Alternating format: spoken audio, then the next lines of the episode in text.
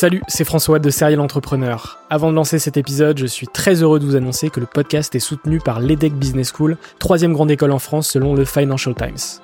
L'entrepreneuriat se démarre très souvent à l'école, et vous le savez, nombreux et nombreux sont les entrepreneurs qui ont créé leur premier projet pendant leurs études. L'ambition de l'EDEC, c'est de former ces étudiants entrepreneurs à avoir un impact positif sur le monde au travers de leurs projets. L'école a ainsi intégré l'impératif de responsabilité globale dans sa stratégie, tant au niveau de ses incubateurs que de ses cours et de ses initiatives académiques.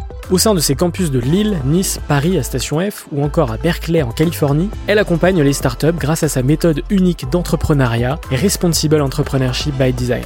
Une approche innovante permettant d'intégrer les enjeux économiques, sociétaux et environnementaux au cœur de leur modèle de développement et ce, dès leur création. L'objectif de l'EDEC, faire émerger un nouveau modèle de startup adaptable à tout projet qui intègre pleinement les enjeux de responsabilité. Chaque année, ce sont ainsi plus de 70 nouvelles startups qui intègrent ces incubateurs. Si vous souhaitez en savoir plus, n'hésitez pas à vous rendre sur www.edec.edu.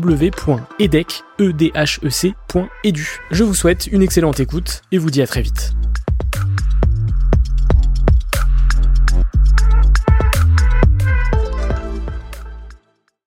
Bonjour, c'est François Lay et vous êtes sur Serial Entrepreneur, le podcast des entrepreneurs.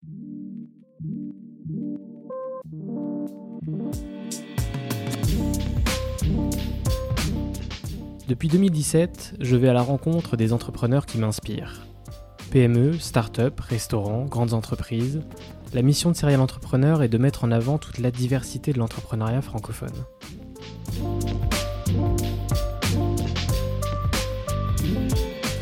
Bienvenue dans ce 51e épisode. J'ai eu le plaisir de recevoir Saskia Fizel, cofondatrice de Virgile, une superbe startup qui vous propose de co-investir à vos côtés pour vous permettre d'acheter l'appartement qui vous correspond vraiment.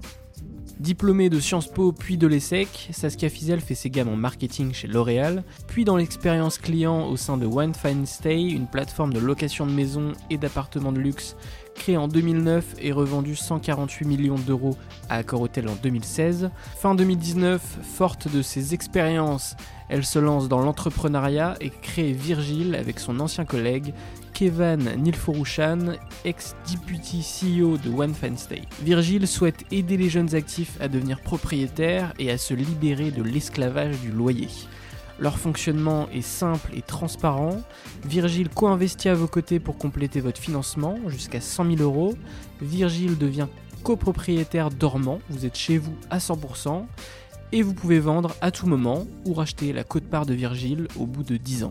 Avec plus de 5 millions d'euros levés et une centaine d'acquéreurs accompagnés, Virgile veut révolutionner l'accès à la propriété.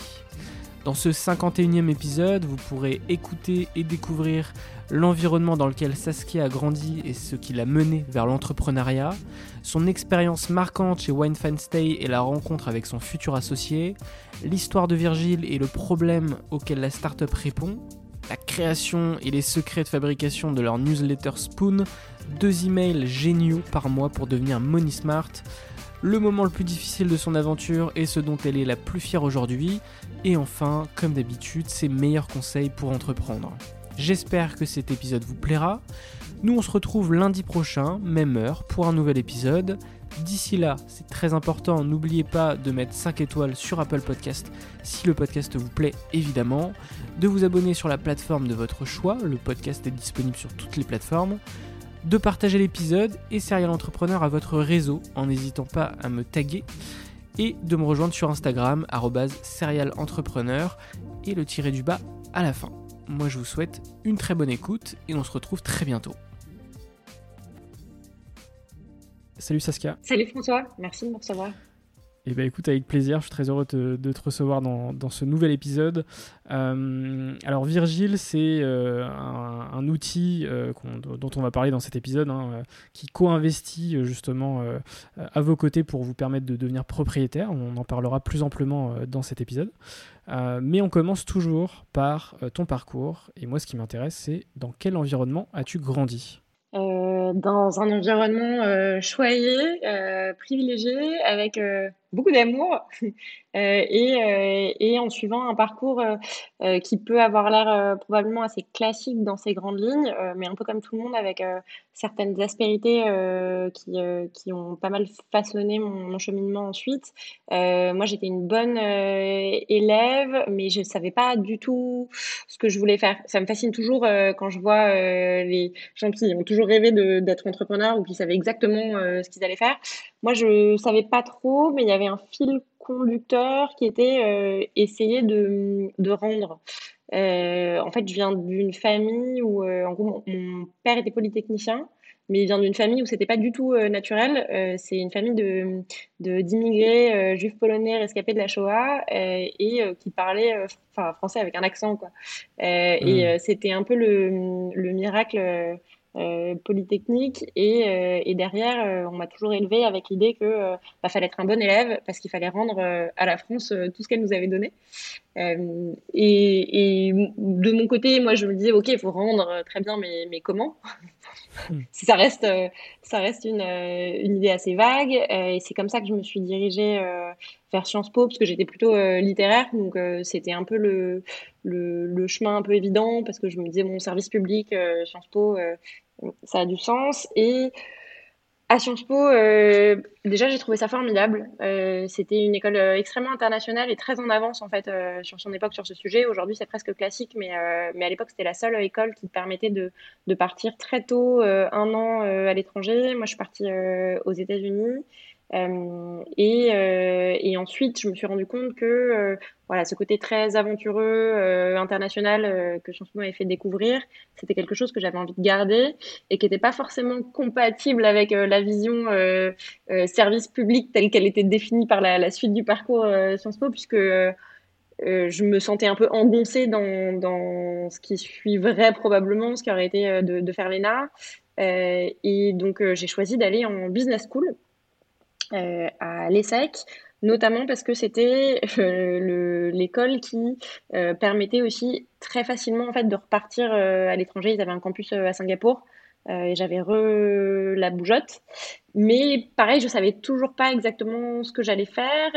j'avais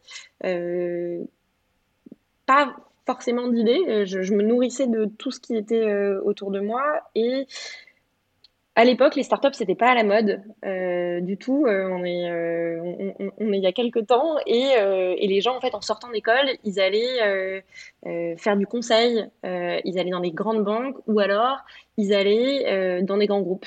et donc moi, j'ai choisi de, de, commencer en fait la vie professionnelle dans des grands groupes puisque j'ai commencé chez L'Oréal en marketing. Euh, c'était une aventure extraordinaire, ça m'a appris plein de trucs et encore aujourd'hui, il y, a des, il y a des choses qui, qui reviennent de cette époque, euh, mais il y avait quand même un peu euh, une incohérence sur comment tu rends euh, à la société en vendant de la crème. parce hmm. que même si c'était super, au final, je me disais, bon, bah, ce que je fais quand même au quotidien, c'est je vends de la crème. Et surtout, il y avait un peu cette tension de peut-être qu'au bout de 10 ans, euh, chez L'Oréal, si tu as de la chance et que tu t'es bien débrouillé, euh, tu vas manager une, dizaine de personnes et tu auras peut-être tes trois slides dans la présentation annuelle de résultats de fin d'année. Mais l'impact de ce que tu fais au quotidien, tu as vraiment un peu du mal à le mesurer. et donc ça, ça me convenait pas forcément. et c'est comme ça, en fait, que j'ai... bah, D'abord, je me suis beaucoup posé de questions. Euh, à l'époque, tout ce qui était euh, Fire, euh, enfin le, mouvement Fire, le fait de se dire qu'on peut aussi travailler en, remote, vivre de ses rêves, la Substack économie, tout ça, c'était pas forcément des choses qui étaient extrêmement présentes et à la mode. Et moi, je me disais, mais en fait, je vais, je vais finir par aller ouvrir un bar à Bali. En fait, ça, ça va pas du tout, ça va pas du tout fonctionner. Et un peu tout ça pour ça. et à ce moment-là, j'ai eu la chance de croiser la route d'une petite équipe formidable qui était en train de monter euh, une entreprise qui s'appelle One à Paris. Euh, et j'ai rejoint cette équipe euh, très rapidement au moment où il lançait, il lançait Paris. One c'était une start-up, une des premières start-up avant la mode des start-up, qui avait été créée en 2008 à Londres et qui se lançait à Paris, donc on est en 2012. Euh, et moi, j'ai rencontré euh, trois personnes euh, dans un entrepôt. C'était les, tout débuts. Je suis arrivée un peu par hasard et, et, et drivée par l'énergie, l'intelligence extrême de, de l'équipe et bah, l'envie de faire des grandes choses et d'avoir beaucoup d'impact. et c'est comme ça que j'ai croisé la route bah, déjà de plein de gens formidables. J'y suis restée cinq ans et c'est aussi là-bas que j'ai rencontré Kevin Nilforoshan, qui euh, était euh, à ce moment-là euh, le, general manager qui lançait Paris, qui est ensuite devenu député CEO de, de One Fine Stay et qui est aujourd'hui mon associé au sein de Virgile. mais on, y reverra, on y reviendra probablement un peu plus tard. Donc, aventure de fou. Donc, pour, pour rappeler un peu le, le, le business de, de One, One, Fine Stay, alors c'est une sorte de, de Airbnb du luxe, même si les deux sociétés ont été créées au même moment. Qu'est-ce que ça t'a apporté, cette, euh, cette, cette expérience euh, qui a duré 5 ans, je crois C'est ça hein? C'est ça. Outre euh, la rencontre de ton futur associé, évidemment. Oui, bah, pour, pour resituer, donc euh, effectivement, euh, à l'époque, j'étais euh, relativement junior. J'arrive chez One donc tu l'as dit. Alors, c'est effectivement une bonne façon de le résumer, Airbnb de, du luxe. Je pense que les fondateurs n'aiment pas cette. non, mais en fait, la, différence fondamentale, donc en gros, One Stay, ça permettait à des propriétaires d'appartements vraiment haut de gamme de les mettre à disposition d'invités qui venaient séjourner dans des appartements extraordinaires dans des, les plus belles villes du monde. Donc, tu avais les plus beaux appartements parisiens, londoniens, new-yorkais, euh, et puis ensuite, euh, en fait, toutes les grandes villes du monde, euh, qui avaient un service 5 étoiles, comme si tu allais, par exemple, au Lutetia, sauf que tu étais dans un appartement haussmanien magnifique à Paris, avec tout un service de conciergerie, là, 7 jours sur 7, 24 heures sur 24. Donc, opérationnellement, c'est une machine de guerre. Euh, et à la grande différence en fait d'un Airbnb qui est finalement euh, un service de, de, de plateforme qui met en relation en fait euh, des, particuliers et d'autres particuliers. Nous les particuliers n'étaient jamais mis en relation et on s'occupait en fait de mettre en place ce service extraordinaire. Et donc c'était avant tout de la machine opérationnelle. et donc l'entrepôt dont je te parlais, où moi j'ai passé mes, mes, mes premiers, mes premiers échanges, c'est l'entrepôt notamment où on stockait bah, les, les draps, les shampoings, les sèche-cheveux, les, tous les produits qui en fait partaient chaque matin euh, pour euh, aller dans euh, notre flotte d'appartements parisiens qui a atteint rapidement plus de, de, de, 600 appartements parisiens, donc c'est quand même hyper conséquent. et, tu te dis que dans un grand hôtel, en fait, tous les matins, bah, tu as pas, 200 chambres avec euh, des invités qui arrivent. Là, tu as 200 appartements parisiens euh, en simultané avec euh, des, des, gens qui viennent y séjourner de partout dans le monde avec des grandes attentes en termes d'expérience client. Et en fait, moi, j'ai rejoint au tout début pour m'occuper de l'expérience client. Et, l'expérience client, c'est un, un, bien grand mot puisque ça voulait dire en fait simplement s'assurer que les invités euh, euh, étaient euh, ravis de leur expérience 5 étoiles et que les propriétaires étaient enchantés du fait de nous laisser gérer leur appartement pour eux en leur absence. donc, je te laisse deviner, mais c'était aussi des propriétaires d'appartements de grand standing, donc avec des, exigences relativement importantes, puisqu'ils n'avaient pas besoin en soi de, nous laisser leur appartement en gestion. Euh, et, et c'était une expérience assez dingue parce que le niveau était très exigeant, mais ça voulait dire aussi bah, construire une équipe. Euh, et donc au tout début, bah, l'équipe c'était moi. ça n'a pas pu durer longtemps parce que l'intensité en fait du besoin était énorme. Et donc c'est comme ça que tu te retrouves à 27 ans à gérer assez vite une quinzaine de personnes en direct, plus une cinquantaine de freelance. Euh, avec euh, une cadence en fait 7 euh, jours sur 7, 24 heures sur 24, donc avec des chiffres, des rotations et, et, beaucoup de beaucoup d'aventures comme tu peux en avoir dans des appartements parisiens dans lesquels tu peux avoir bah, des clés qui se sont perdues, des fuites, des gens qui essayent de faire des fêtes dans les appartements. Bref, c'était une aventure très opérationnelle. Moi, j'ai passé beaucoup de temps d'abord sur donc cette partie expérience client qui a duré deux ans. puis ensuite, je suis allée travailler sur les aspects branding à Londres, puisque One Fences était une entreprise anglaise. et donc, développer justement la compréhension et l'appétence en fait pour le produit.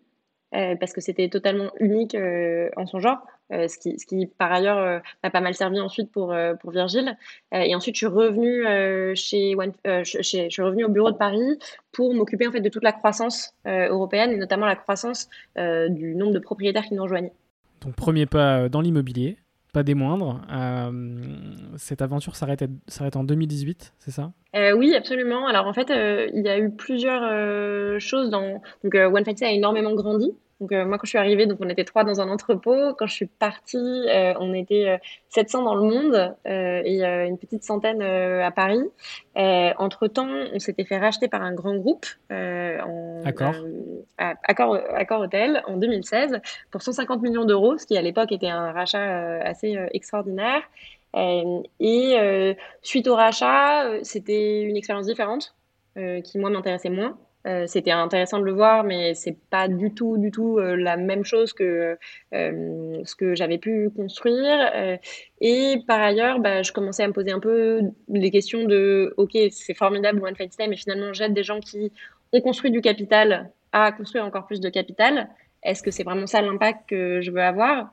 Et puis quelques éléments structurants. Donc suite au rachat certaines personnes ont commencé à, vouloir euh, aller faire autre chose, dont Evan. On se posait pas mal de questions sur euh, la dichotomie entre le fait d'aider des, propriétaires à accumuler du capital alors qu'on voyait dans nos équipes des gens qui avaient entre 25 et 35 ans et qui, devant les grands rites de passage à l'âge adulte, avaient un énorme fossé en fait sur celui de devenir propriétaire. Ceux qui devenaient propriétaires c'était ceux qui avaient déjà de l'apport familial. Et les autres pouvaient totalement emprunter, euh, auraient pu se lancer, mais en fait, sans leur apport familial ou sans énormément d'apport, se rendaient compte que ce qu'ils pouvaient acheter était nécessairement moins bien ou beaucoup plus loin que ce qu'ils pouvaient louer.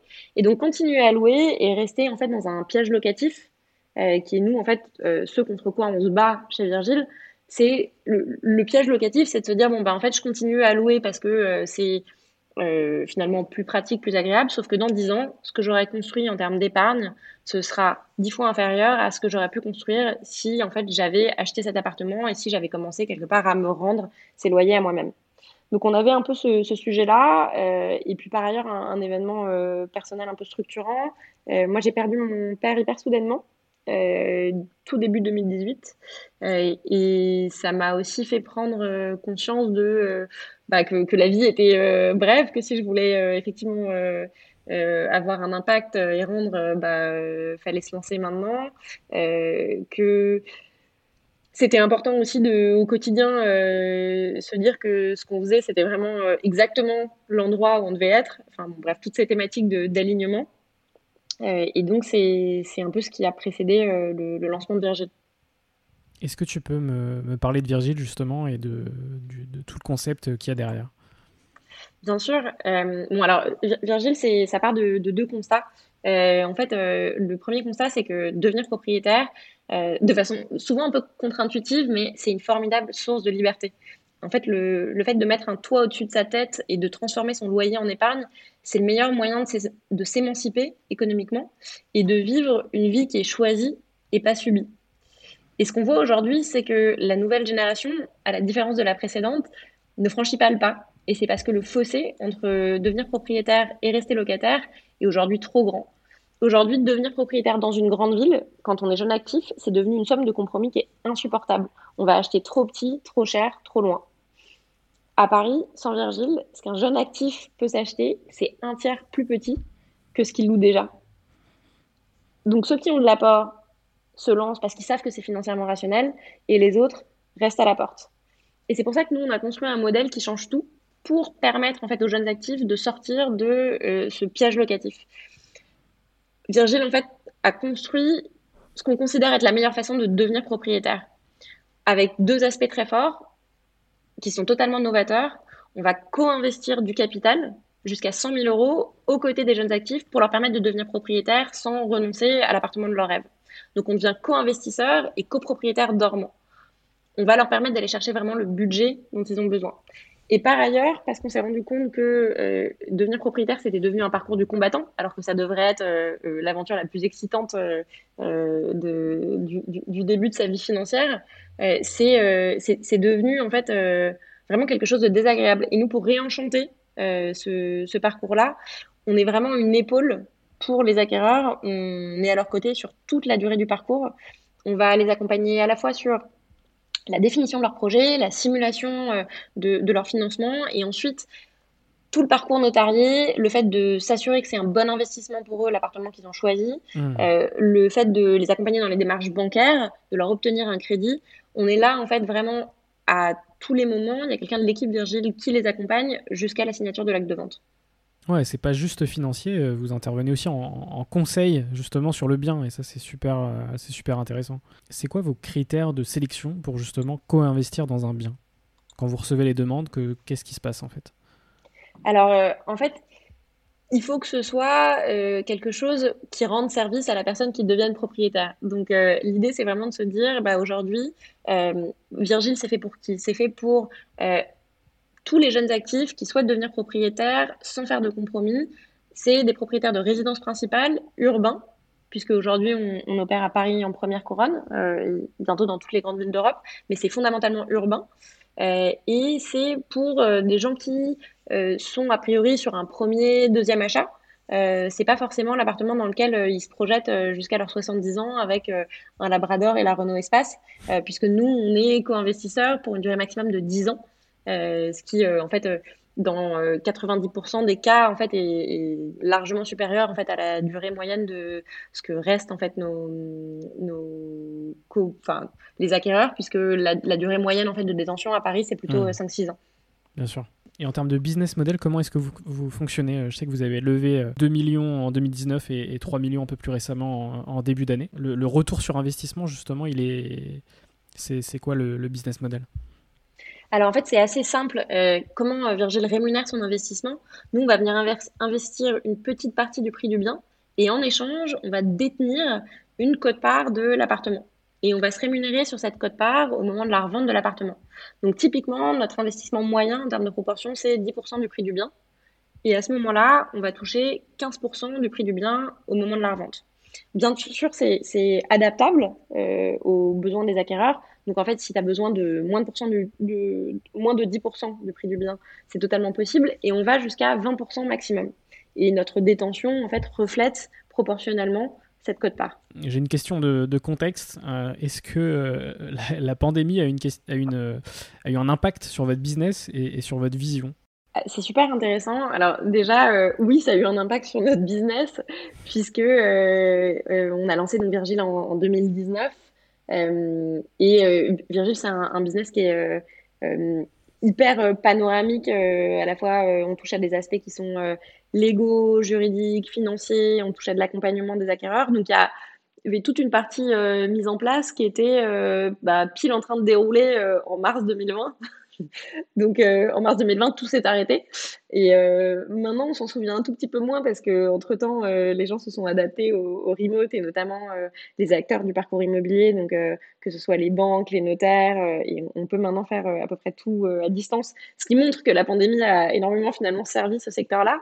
Mais quand on était fin mars 2020, c'était la panique à bord absolument. Les banques ne savaient pas comment gérer leur back-office à distance. Euh, les notaires euh, étaient très peu nombreux à signer des actes à distance. Et donc concrètement, le business est arrêté. Euh, ça, c'est la première chose. Comme pour tout le monde, ça, ça a repris ensuite et, et, on a pu en fait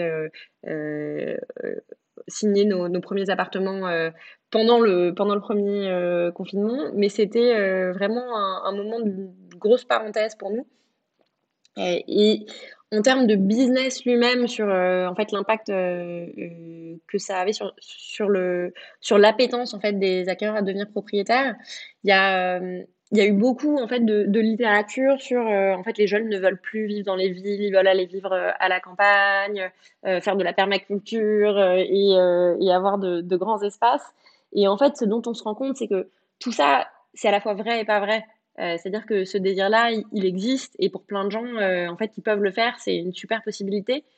Il n'en reste que les centres économiques euh, restent dans les villes et pour les jeunes, au début de leur carrière, c'est souvent à ce moment-là, en fait, que faut être visible au bureau, pas forcément toute la semaine, mais quand même, en tout cas, y habiter pour pouvoir aller au bureau. Et donc, le 100% remote, c'est pas forcément quelque chose que tu veux faire en tout début de carrière, sauf si effectivement tu es freelance et que c'est comme ça que ton, ton job se définit.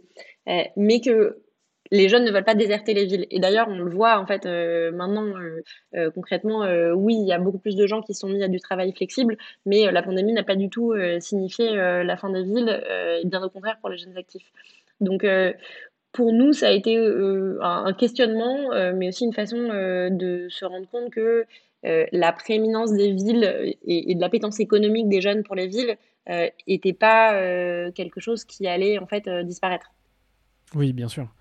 Euh, je vais parler un peu de mon, expérience euh, personnelle. Euh, moi, moi, la pandémie m'a donné envie avec ma copine, tu vois, d'acheter. Parce que c'est vrai qu'on s'est retrouvé, on, est, on, est, à Rennes, on s'est retrouvé dans un, dans un appart de, de 50 mètres carrés, bon, ce qui est, ce qui est très grand hein, pour certains Parisiens, mais, mais, ça reste petit, sans balcon, sans terrasse, etc. Et c'est vrai que se retrouver confiné dans, dans un espace comme, comme celui-là, bah, c'est clair que ça peut, ça peut, ça peut être complexe. Et c'est vrai que, que, cette année, on s'est dit, bah, vas-y, on va, on va voir un peu euh, euh, le, marché. Enfin, moi j'ai 24 ans, je, pensais pas du tout acheter vraiment avant, le, avant le, la, pandémie. Je me disais, c'est pas grave, euh, un loyer, en même temps on est en plein centre, voilà, on, paye pour être en plein centre, tu vois. Et c'est vrai que la pandémie a vraiment fait évoluer mon, mon, avis là-dessus. et puis effectivement aussi de se dire que c'est un investissement et c'est mieux que de lâcher de l'argent tous les mois dans un bien qui ne t'appartient pas. Euh, et donc là, on est en phase euh, d'achat. On, normalement, on a les clés euh, le mois prochain, tu vois. on en parlera, mais la newsletter aussi, Spoon a bien aidé. Félicitations. et, justement, sans transition, vous avez lancé une newsletter qui s'appelle Spoon. Moi, j'ai retrouvé mes mails. je pense que je, enfin, c'est pas je pense, je me suis inscrit le 19 janvier, 19 janvier très précisément sur cette newsletter. Donc, c'est deux emails par mois pour devenir Money Smart. Il y a plein, plein, plein, plein, plein de conseils justement sur sur l'épargne, l'investissement, euh, le salaire, les dépenses, la carrière, la gestion de carrière, etc. ma newsletter préférée, c'est les 30 conseils à lire avant 30 ans. je, je, l'ai vraiment, vraiment kiffé. Comment est-ce que vous avez eu l'idée de créer cette newsletter et c'est quoi l'impact justement de cette newsletter sur votre business? Oui, bah déjà merci, merci d'être un lecteur assidu de, Spoon. donc en fait, l'histoire de Spoon, elle est, elle est marrante, c'est que en fait au tout début de Virgile, on se rendait compte que on avait donc euh, plein d'acquéreurs qui nous appelaient pour nous poser des questions sur euh, leur parcours immobilier, donc sur le fait de devenir propriétaire avec Virgile. Et à partir du moment où ils avaient compris que, bah, étant co-investisseurs, euh, nous, on n'était pas là pour leur vendre quelque chose dont ils n'avaient pas besoin. Et par ailleurs, on était partie prenante de leur achat. Donc, on avait vraiment une vraie relation de confiance. On, avait tendance à leur dire, très franchement, en fait, les choses qui avaient du sens pour eux ou non. Et à partir du moment où ils se rendaient compte qu'il y avait cette relation de confiance-là, ils ont commencé à nous poser des questions beaucoup, beaucoup plus larges que simplement euh, euh, des questions sur l'achat d'un appartement. Ça allait euh, de, mais en fait, ok, j'ai de l'épargne, mais comment je fais en fait pour la faire fructifier autrement que sur mon livret A? À concrètement, bah, je sais pas, je me pose la question de avoir un enfant ou acheter un appartement. Est-ce que je peux faire les deux ou est-ce que en fait le coût sera pas compatible avec mes mensualités? Par ailleurs, euh, d'un point de vue hyper personnel, et je pense, enfin, tu me diras ce que, ce que tu t'en penses, mais euh, moi, j'ai fait des études euh, de commerce. Euh, ben, je me souviens pas, en fait, à quel moment on m'a parlé de finances personnelles. Jamais. à aucun moment. À aucun moment. Et, et en fait, très concrètement, moi, je posais ces questions-là à mon père. Euh, et typiquement, bah, quand il est mort, euh, vraiment, je me disais, mais en fait, à qui je vais poser ces questions-là? Euh, Et c'est quand même des choses qui sont super importantes. Et il se trouve que c'est des questions qui passionnent aussi mon associé, et donc c'est des choses en fait sur lesquelles on passait du temps à itérer pour à chaque fois en plus répondre aux questions de, de, nos acquéreurs qui étaient hyper précises et pointues. Et à un moment, on s'est dit, mais on n'a pas le temps et on n'a pas la possibilité en fait humainement de répondre à toutes ces questions. Comment on peut y répondre de la meilleure façon? Bah, En fait, en créant un média sur le sujet euh, et qui s'est euh, rapidement élargi à euh, pas seulement des questions purement financières, mais peut-être un peu plus des questions existentielles, mais, qui, qui, essayent de toujours en fait ils répondent en donnant un point de vue. On essaye d'éviter euh, les, les, réponses d'avocats en disant ça c'est bien, mais ça c'est bien aussi. Euh, ça, ça, dépend de vous. Donc euh, en ayant un point de vue fort, en, creusant les questions et en même temps en admettant qu'on n'est pas conseiller financier nous-mêmes, c'est une newsletter qui n'a aucun modèle économique dans le sens où parfois on cite des, des marques qu'on aime beaucoup parce que justement on les a testées et qu'on pense que c'est un service à rendre à notre communauté de leur en parler. Euh, mais on n'a jamais été euh, rémunéré. C'est euh, même, je pense, un, un, vaste trou économique, enfin en tout cas en termes de temps, mais, mais auquel on est hyper heureux de consacrer du temps parce qu'aujourd'hui, il fédère une communauté d'un peu plus de 20 000 lecteurs. en croissance constante, et, et, surtout en fait des, des, lecteurs hyper engagés. Donc à chaque fois qu'on envoie une spoon, on a une centaine de d'emails dans la journée. Donc la dernière est partie hier matin. Euh, et on a, déjà une centaine d'emails dans la boîte mail avec euh, euh, bah, parfois des, encouragements et puis parfois aussi des questions hyper pointues sur vous avez dit ça, moi je suis pas du tout d'accord, ma vision c'est plutôt ça, pourquoi vous n'avez pas parlé de ça? Donc c'est une façon d'interagir hyper fortement avec notre communauté et la logique business derrière quelque part elle était assez simple. C'est aujourd'hui acheter un appartement c'est quelque chose que tu feras peut-être une fois, deux fois, trois fois dans ta vie. Euh, mais en tout cas, a priori, avec Virgile, une seule fois. Parce que l'idée, c'est justement de te mettre le pied à l'étrier et qu'ensuite, tu aies construit ton capital et que tu plus besoin Bien de sûr. Et, et, c'est souvent une décision euh, qui te prend longtemps. Euh, tu commences à y réfléchir, euh, t'es pas sûr de si c'est le bon moment, tu as besoin que les étoiles soient alignées. Bah c'est pas grave en fait. nous, il n'y a pas de sujet puisque quoi qu'il arrive, en fait, entre temps, bah es un lecteur de Spoon, on donne des bons conseils sur comment gérer ton épargne. Et donc, tu construis du capital au fur et à mesure que tu lis Spoon. Et quand, en fait, tu es prêt à te lancer, bah, tu as toutes les armes de ton côté. Euh, et à ce moment-là, Virgile est là pour t'accompagner. Donc, c'est pour nous euh, un outil de fédération et d'animation de, notre communauté au sens large, qui est, qui est encore plus large que celle des acquéreurs Virgile. Alors aujourd'hui c'est une newsletter, mais est-ce que demain potentiellement un podcast, une chaîne YouTube, est-ce que c'est c'est une vaste vaste question. Le le, le fond, c'est qu'on adore écrire. Euh, Virgile comme Smooth, c'est des, des, marques euh, très écrites, euh, très littéraires.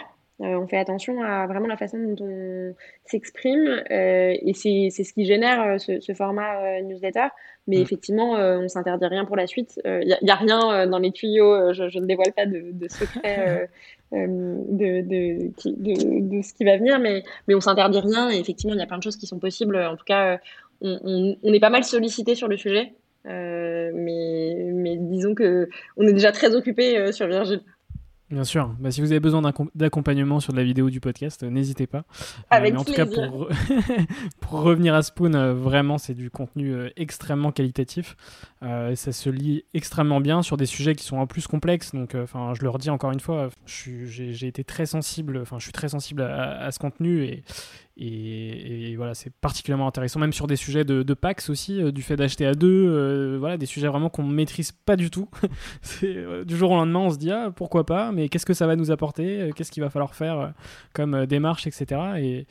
Et, c'est vrai qu'il y a pas, en termes de, quantité de contenu sur Internet, euh, c'est pas encore suffisant, on va dire, euh, par rapport à ça. Ben, merci, beaucoup. Et, en fait, euh, ce qui, est vrai, c'est que chacune des spoons est une réponse à une des questions qu'on nous a posées, soit en fait un de nos acquéreurs, soit quelqu'un dans l'équipe, parce que la moyenne d'âge de, de, notre équipe ressemble à celle de nos acquéreurs Virgile.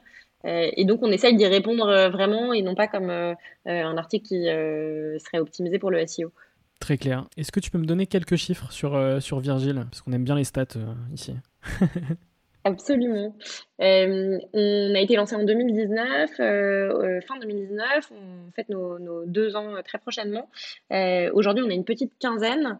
on accompagne des centaines d'acquéreurs et l'objectif, c'est d'en accompagner des centaines par mois euh, d'ici euh, d'ici un an et on va probablement doubler de taille d'ici l'année prochaine pour accompagner ce mouvement-là. Super. ma question d'après c'était quels sont les objectifs futurs, mais tu, tu as déjà répondu. Un, un, chiffre, un chiffre peut-être plus spécifique sur nos acquéreurs, parce que je trouve que c'est intéressant. On, on, apporte en moyenne 50 000 euros par, euh, par acquisition. Notre maximum, c'est 100 000. Et en fait, euh, ce dont on se rend compte, c'est que euh, on, certes, on s'adapte aux acquéreurs, mais le 10 pour 15 est à peu près la, modalité la plus utilisée. Super, très intéressant. On passe à la partie bilan.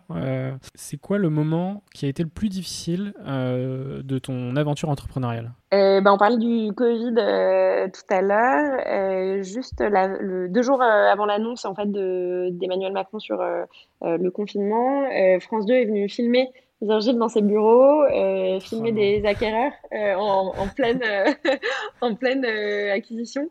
C'était un moment hyper chouette pour nous parce que c'est vrai que c'était le tout début et on était hyper fiers de pouvoir montrer donc, le, le, couple d'acquéreurs qui se lançait dans son acquisition et on devait passer le jeudi soir sur France 2 et le jeudi soir Emmanuel Macron a annoncé le confinement et avec le recul, ça n'a aucun impact, c'est un tout petit truc, mais sur le moment, c'était super difficile à digérer. Ouais, c'est clair, c'est clair. Et de quoi es-tu la plus fière aujourd'hui? De deux choses, de, des acquéreurs qu'on accompagne. ça, c'est pour le coup, on parlait d'impact tout à l'heure, mais c'est vrai que quand tu vois des gens qui ont les clés de chez eux, c'est très concret. Euh, et on a la chance d'être dans un business où euh, on, est tellement heureux de l'accompagnement. En fait, nos, clients sont tellement heureux de l'accompagnement qu'ils ont avec Virgile que c'est eux qui nous envoient des chocolats. Euh, quand ils ont signé les, les clés de, de quand, quand, ils ont signé leur acte de vente et qu'ils ont les clés de leur appartement et qui nous invitent au, au, à leur pendaison de crémaillère. Donc euh, on ne peut plus aller à toutes euh, malheureusement.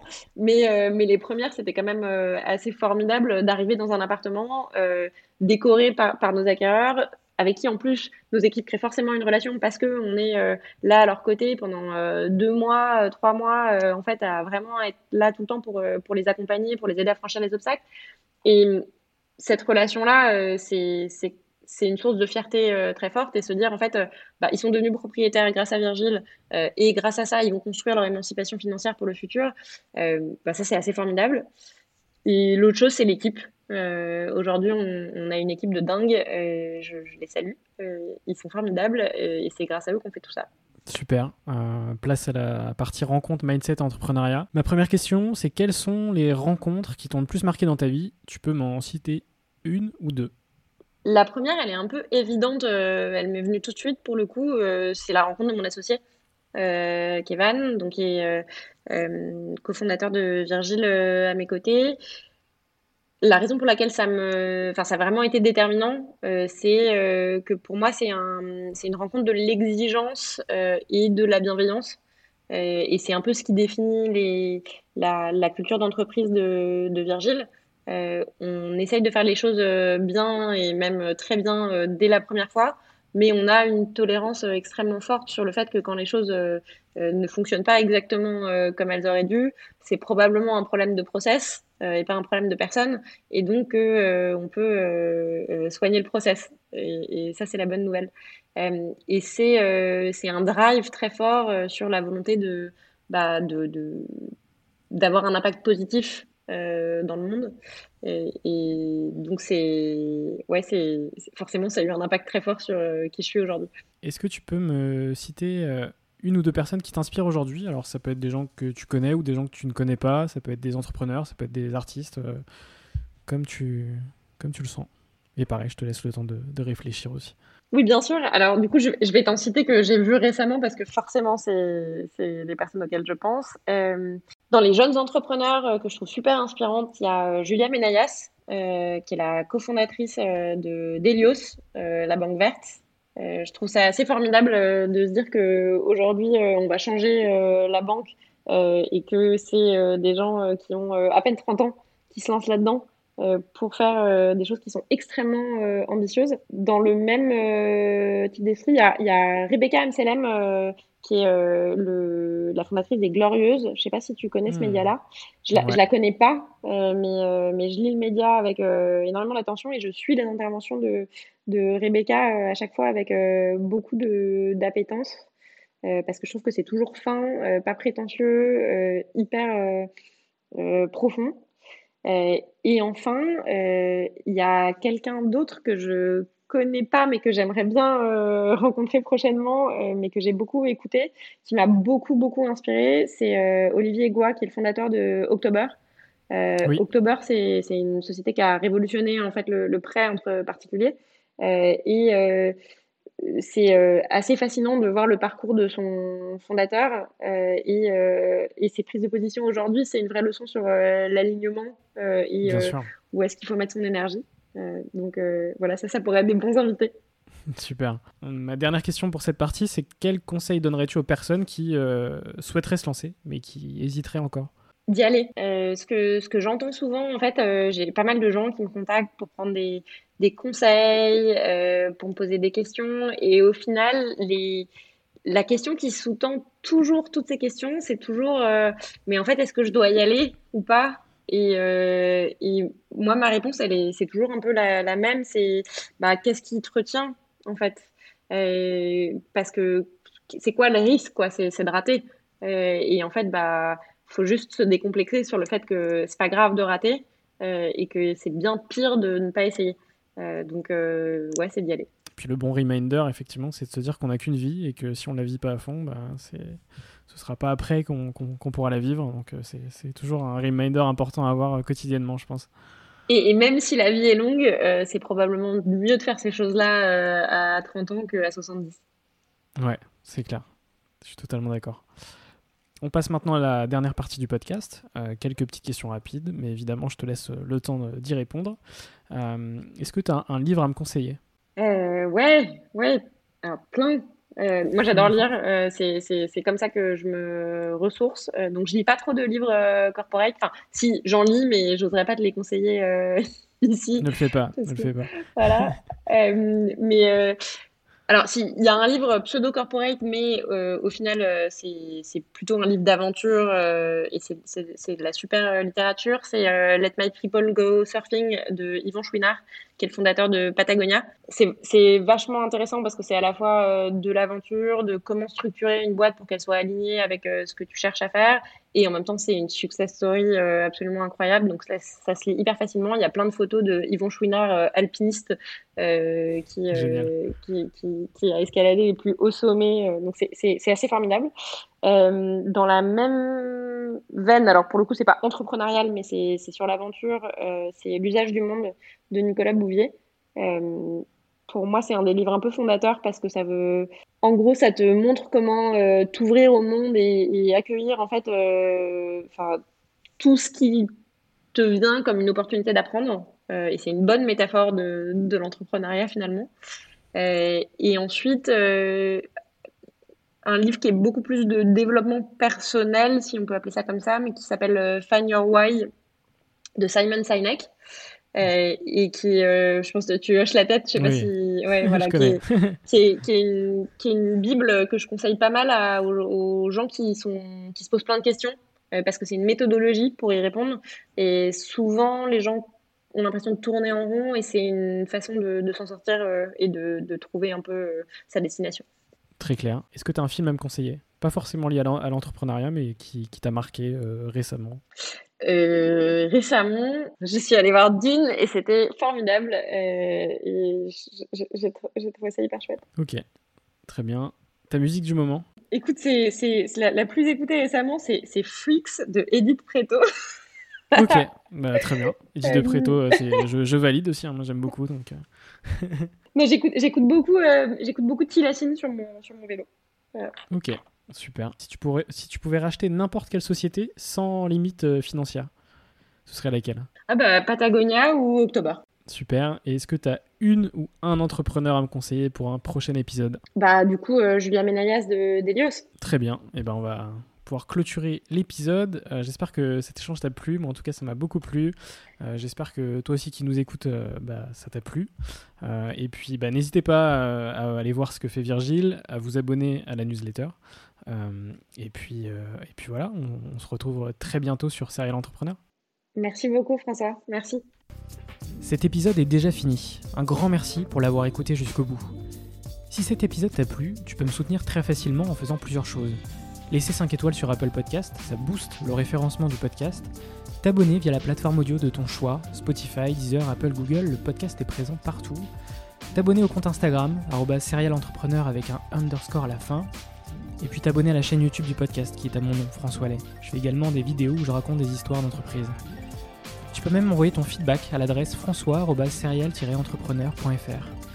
Voilà voilà, on se retrouve très bientôt pour un nouvel épisode. Bisous.